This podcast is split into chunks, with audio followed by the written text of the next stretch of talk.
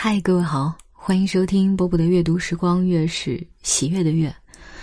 今天要读一篇跟分手有关的《分手的形式》，作者是日本知名作家渡边淳一。离得漂亮，只不过是一种幻想，因为在离别之际，双方理所当然的会暴露出自私和丑恶的面目。离别使人在悲伤和艰难的同时消耗掉许多能量，所以不到万不得已，千万不要去尝试离别。人云相逢乃离别之始，此言得之，有相逢也就会有离别。既然去爱别人，那么离别也就成了不可避免的宿命。当然，谁也不会从一开始爱对方就做好了离别的准备。相爱之初，人们都期望着自己的爱能够永久，但是随着时间的推移，不知从何时起，离别的念头就会降临到两个人之间。对于离别，大多数人认为，既然一定要离，就要离得干净漂亮。然而，“离得漂亮”这个字眼听起来容易，但是。有些言过其实而令人难以置信，尤其是具有密切的关系、互相间真正相爱的男女，他们的离别绝不是说些漂亮话便能草草了事的，说不定他们之间会发生感情纠葛或令人不快的争吵。如果说真能离得漂亮的话，那么它只能发生在以下场合。两人之间的交往不深，没有产生达到一定程度的爱，或者男女双方同时厌烦起对方，都想分手，尤其是两个人都另有他人的场合，轻松分手的比率较高。然而，像这样双方同时厌倦对方的情形只占极少数，大多情况下是一方想分手，而另一方却恋恋不舍。可见。一般情况下的离别，男女双方就像在微妙的纤绳上较劲一样，只要一方强烈的眷恋着另一方，那么他们就不可能顺利的分手。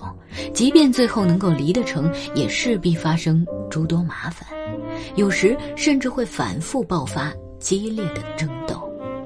因此，离得漂亮只不过是一种幻想。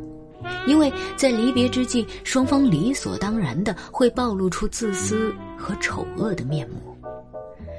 总而言之，离别使人在悲伤和艰难的同时消耗掉许多能量，所以不到万不得已，千万不要去尝试离别。然而，既然要去爱别人、与人相知，那就不可避免的要与分手打交道，所以。如何逾越这一险阻，就成了影响人的一生的重大问题。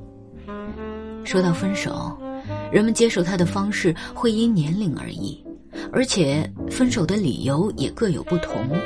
例如，十五至二十岁的年轻人，不论男性还是女性，都还没有缔结姻缘的意识，所以他们只是单纯的凭借自己的好恶感，决定与人交往或是分离。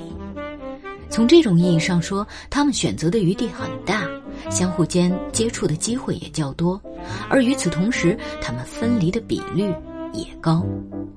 也就是说，由于他们眼下与谁交往都不用承负社会责任和负担，可以随心所欲的自由取舍。然而，当人到了意识到该结婚的年龄时，就会遇到尽管喜欢对方，却因他不适合做结婚对象而不得不与之分手的情况。而且，双方分手的情况更为复杂。已婚男子因有家室，而且与社会存在着千丝万缕的联系，因此他们离别的理由与单身者有所不同。